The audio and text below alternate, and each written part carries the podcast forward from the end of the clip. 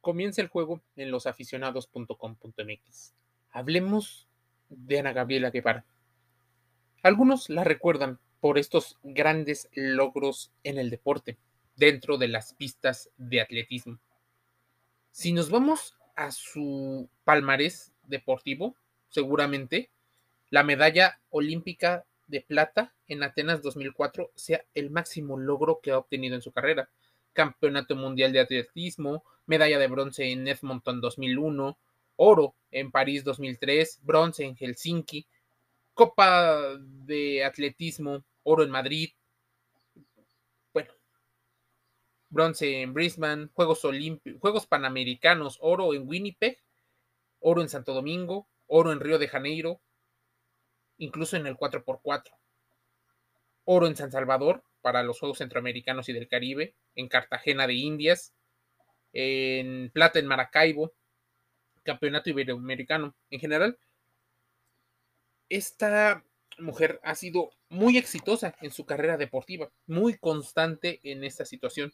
Todos estos logros corriendo los 400 metros planos y un par de medallas corriendo el 4x4, incluso corriendo 800.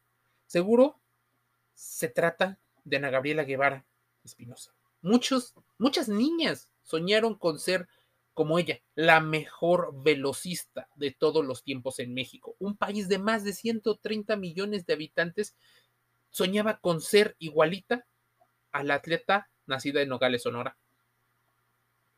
Mira, después pasó a la política, pero antes de pasar a la política, hubo polémicas. Ya hemos hablado en su momento de su carrera eh, en la política y cómo ha estado constantemente involucrada en escándalos. Parte de los escándalos, por ejemplo, acudió a unos eh, juegos estudiantiles y algunos dicen que hicieron pasar como si estudiara la universidad cuando en la universidad para ser exactos que no que no estudiaba candidata por el PRD a las elecciones de 1999 senadora de, por Sonora del 2012 al 2018, electa por representación proporcional por el Partido del Trabajo. Presidió la Comisión de Asuntos Migratorios, funge eh, o fungió como secretaria de la Comisión de Relaciones Exteriores e integra la Comisión de Seguridad Pública de una de las legislaturas en México. Hoy dejó este cargo de diputada federal por el PT por Sonora desde septiembre del 2018, fecha que empezó a ocupar el cargo de directora de la CONADE, la Comisión Nacional de Cultura Física y Deporte, el órgano rector, el organismo gubernamental encargado de fomentar y promover la cultura física que involucra a los ciudadanos mexicanos y todas, ahí es donde empieza para muchos la polémica. Desde el inicio de la actual administración, y esto como reporte de nuestro colaborador Jesús Lago, se ha realizado una serie de recortes del presupuesto destinados a las actividades, aunque nadie quiere aceptar que hay recortes financieros al deporte o que están siendo muy mal empleados los, los recursos asignados al deporte. Gastos millonarios. Auditoría Superior de la Federación encuentra gastos no comprobados y esto creo que es muy habitual en el mundo del deporte.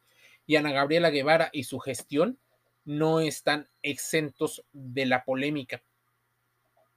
Es por todo esto que es difícil entender por qué una serie de valiosos atletas como ella tengan que recurrir a diferentes actividades para conseguir fondos, incluso costear, eh, pues, situaciones. Te voy a poner un ejemplo eh, muy particular estaban las chicas, eh, las seleccionadas nacionales de natación artística.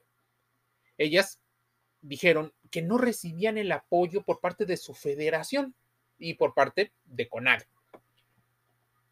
Eventualmente hicieron un calendario y fueron apoyadas financieramente por una empresa que de alguna manera se vio beneficiada por el conflicto Federación de Natación y, el, y la CONAD.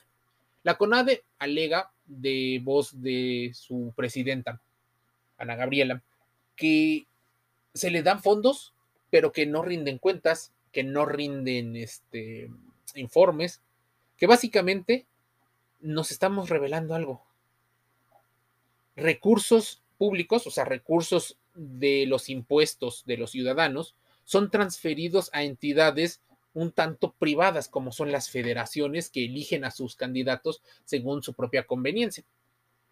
Esta polémica y esta mm, tal vez hasta malversación de fondos por parte de la federación hace que las atletas no reciban los recursos necesarios porque se distribuye de arriba hacia abajo.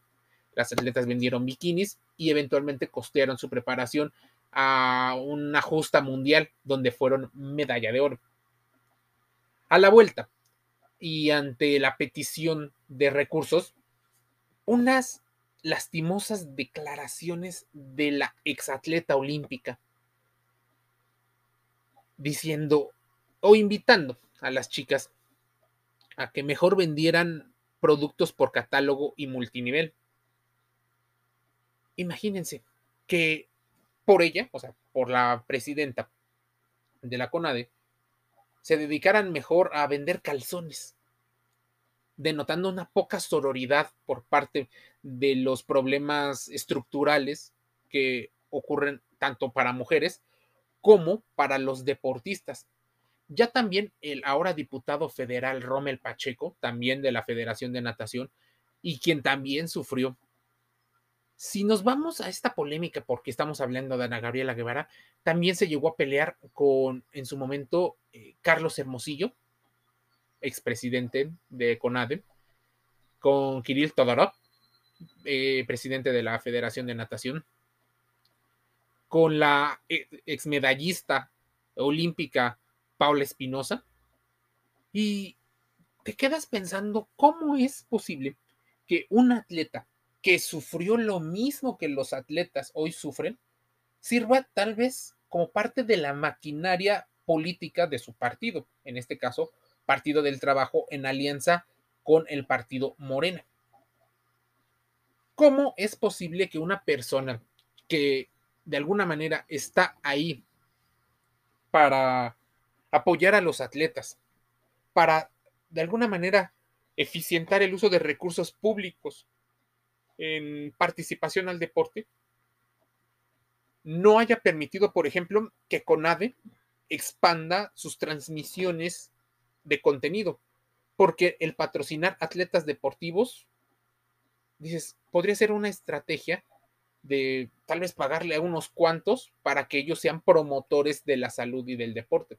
Al recibir recursos públicos por parte de las becas, los atletas deberían de estar eh, de alguna manera comprometidos social, moral, ética y hasta profesionalmente en difundir contenido para que los chicos y las nuevas generaciones se vieran inspirados en practicar deporte. Imagínense poder acudir a un centro o una práctica deportiva y que te encuentres ahí a los campeones nacionales o a los campeones internacionales, tal vez al medallista olímpico, aquel que te comparte algunos secretos, algunas pláticas con tal de promover más el deporte.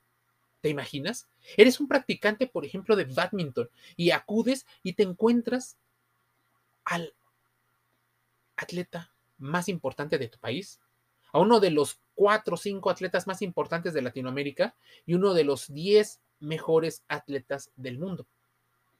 Imagínense. No necesitarías ver programas de televisión para ver este tipo de atletas participando en disciplinas que no los hicieron lo que son. Imagínense llegar y encontrar a un medallista olímpico que te comparta las sensaciones que ellos llegan a tener en su preparación, que te mencionan la importancia, la importancia que tiene la alimentación, la psicología deportiva, qué tan importante es que tengan una noción de administración de, de los recursos que obtienen. Cómo se habla de finanzas, cómo se habla de educación emocional, incluso cómo sortearon el hecho de dejar en muchos casos su hogar desde muy jóvenes, 13, 14, 15 años, y después de los 30, 40 años, empezar casi una nueva vida, pero ya no como practicantes, ¿Qué pasa como la transición entre atleta y deportista? Sería muy valioso escuchar este tipo de testimonios, pero con AVE, la mm, Auditoría Superior de la Federación e incluso los medios eh, de comunicación públicos no difunden el deporte. Han concentrado todas sus fuerzas en el patrocinio de atletas de alto rendimiento, que está bien, pero no los difunden. Casi nadie conoce a sus atletas y te aseguro que muchos de ustedes conocen atletas de otros deportes, sobre todo de entidades privadas, que son más populares. Imagínense a qué grado estamos llegando con el respecto a entender el deporte es un vehículo tanto para reducir la criminalidad y los delitos, para mejorar la salud, pero pareciera que vamos en el carril equivocado y entraría dentro del tipo de gente que lo que aprendió lo utilizó para ellos mismos y no para el beneficio social. Esto es parte de los temas que se hablan en losaficionados.com.mx. Salud, deporte y entretenimiento. En este caso, incluso involucramos temas de ley porque existen algunos artículos, por ejemplo, en revista Proceso, en el universal.com.mx y otros canales que reflejan qué está pasando con el deporte en México, el problema o los problemas del deporte en México. Suscríbete a nuestras redes sociales y a los mejores podcasts. Amazon Music Audible, eh, Spotify, Google Podcast. Estamos en Apple Podcasts, iTunes y otros canales. Te envío un saludo.